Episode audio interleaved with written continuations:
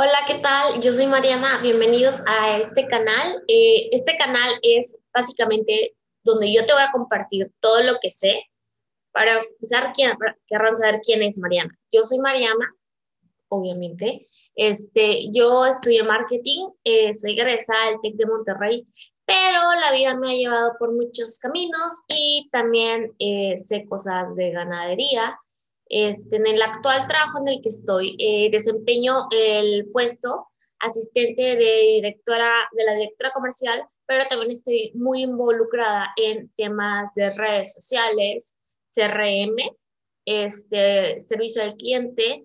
Y el tema de hoy de los que les voy a hablar es para todas aquellas personas que están empezando y que son no diseñadores, no saben nada de cómo empezar en redes sociales. El tema de hoy es tips de diseño para no diseñadores y principiantes. Eh, el video lo voy a dividir en dos partes. Eh, básicamente hoy voy a hablar de tres temas importantes, así que les voy a compartir pantalla para que puedan ver, ¿ok? Empezamos, ¿ok? Primero tenemos con el título. Los temas que voy a tocar hoy son las tipografías, dónde las encuentras, qué sentimientos pueden tener las tipografías y cuántas puedes usar. No puedes combinar muchas. El, el tema 2 es la paleta colores. Vamos a ver qué son los códigos, qué sentimientos dan y cuáles son los primarios y secundarios. Y el tema 3, que viene siendo también los códigos y posiblemente toquemos el tema 4, que son las plantillas que te van a ayudar muchísimo para redes sociales. Empezamos con las tipografías. ¿Qué son las tipografías? Las tipografías son todas las letras que encuentras que nosotros conocemos normalmente en Word. Quien no conoce la letra Arial para sus trabajos, la Comic Sans, este, la Helvética. Entonces son todos estos diferentes estilos o tipos de letras que podemos usar eh, para hacer un diseño o elegir un texto. Ahora, ¿cómo elegir el tipo de tipografía adecuada? Tenemos tu tipografía principal, que es la que utilizas para tus títulos y para enfatizar tus objetivos. Les voy a dejar un video que a mí me funcionó muchísimo y también mi experiencia es qué tipos de tipografías son las de tendencia de este año, así que puede que les guste mucho, les voy a dejar en la cajita de descripciones. Y también tengo la tipografía secundaria que es para, tus, para el cuerpo de tu texto. Principalmente eh, no puedes utilizar una misma tipografía, por ejemplo, las que son larguillas, eh, no las puedes utilizar porque son en textos largos, porque es muy difícil de leer y el, el cerebro no capta todo ese tipo y procesa mucho. Entonces, por ejemplo, esta que estoy usando se llama Montserrat, es una de las tendencias, eh, es muy fácil de leer. Y si notan, mi título es un poco más largo y imagínense leer eso en un texto más largo. Obviamente es muy difícil.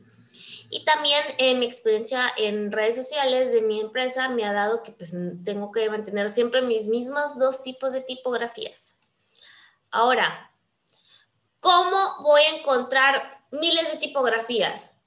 Pues aquí las puedes usar en Word, las puedes usar en Photoshop, las puedes usar en Illustrator y una herramienta que les recomiendo muchísimo a ustedes que no son ilustradores ni photoshopers ni nada, es que utilicen Canva. Canva los va a ayudar muchísimo.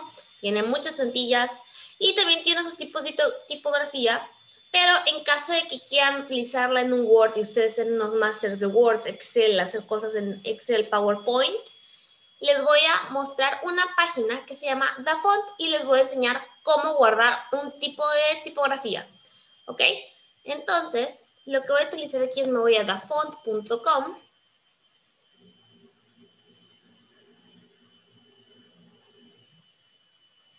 Ok.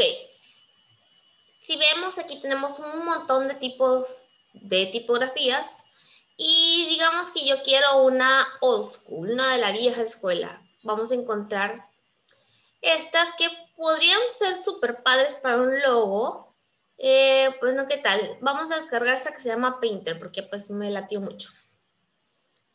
¿Ok? Le damos descargar. Ya la descargó. Seas Mac, seas Windows, te funciona también igual. Tienes que hacer estos pasos muy importantes, ¿ok? Lo padre de esto es que eh, muchas de estas tipografías te vienen en la función de negritas o más delgadita o que viene con subrayada, entonces eso, eso está muy padre. Ok, abriendo. Mientras lo que voy a hacer es abrir Word.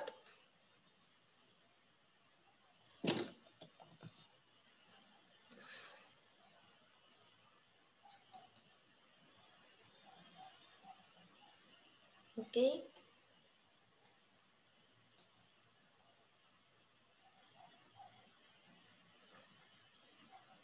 Básicamente lo que voy a hacer es insertar ese tipo de letra e instalarlo y lo voy a buscar en Word y ya de esa manera lo voy a tener. Así que si quieren hacer una presentación muy cool en su PowerPoint, pues ya saben qué tipografías usar.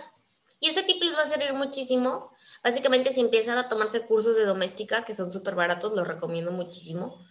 Eh, y aprendes lo básico de diseño, pero por eso aquí estoy yo para explicarles lo que pueden hacer sin meterse a cursos carísimos o dedicarle mucho tiempo. Ok, está tomando un minuto más.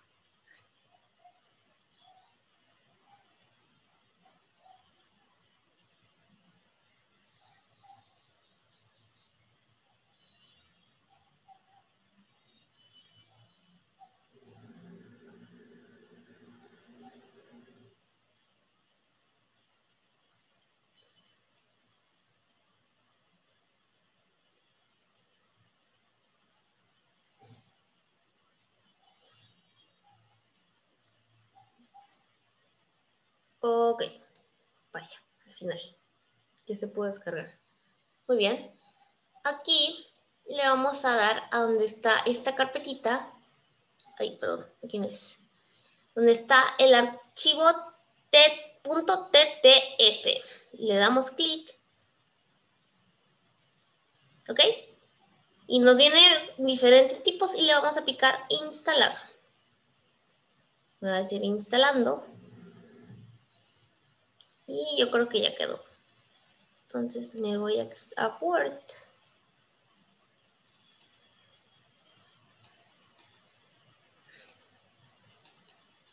Documento en blanco.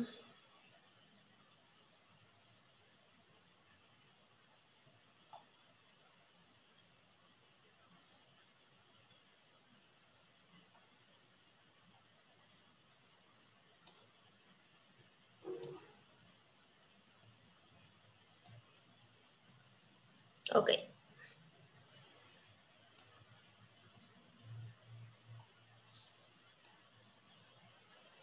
Aquí yo tenía un documento abierto. Muy bien, veamos.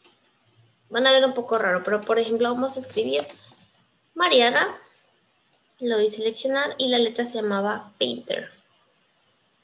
Si bien ahí yo tengo instalada una que no es de Word, que se llama Letters for Learners. Entonces yo aquí busco Painter y ¡pum, pum, pum, pum! Aquí está. Vamos a hacerlo un poquito más grande. Y bien, aquí está. Vamos a poner Painter. Y listo. Ahí tienen una tipografía muy padre que pueden usar. Muy bien.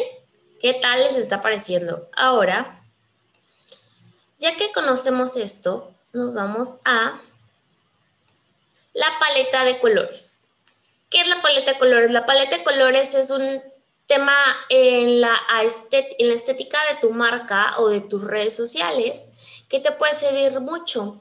Eh, básicamente son colores que se complementan y también hay que tener en cuenta eh, qué sentimientos generan estos colores. Ustedes muy bien saben que el color rojo genera hambre, el color verde naturaleza, el blanco paz, el azul está, totalmente dirigido a cosas con aire o a lo tecnológico, ¿no? Entonces es muy importante que evalúes tu logo, tu marca, para saber qué paletas de colores y qué colores complementarios vas a utilizar.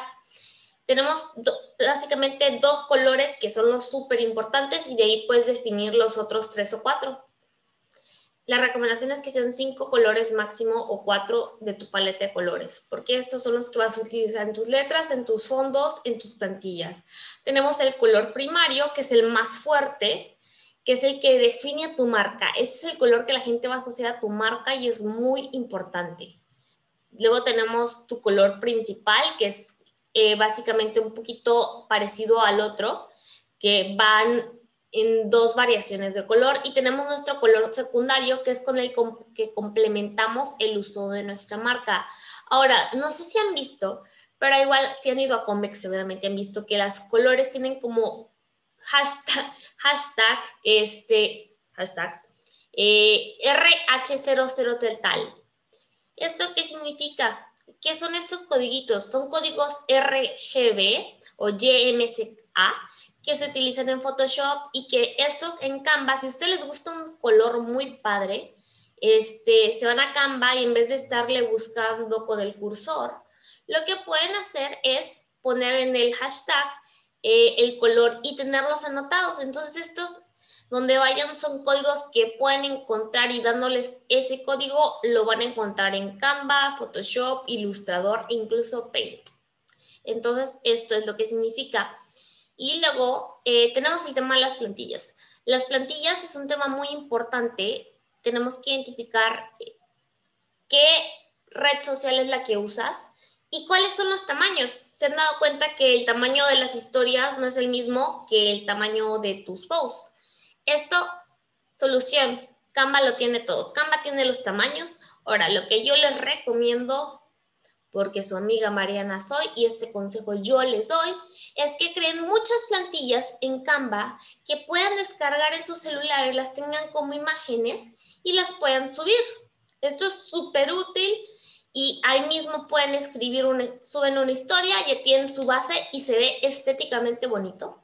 Y van a darle más diseño a su red social.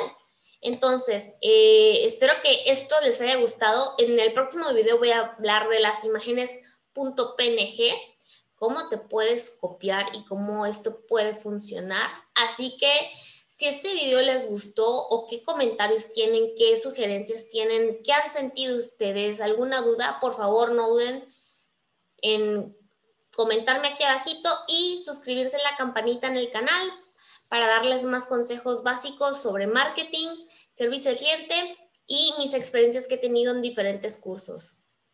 Gracias.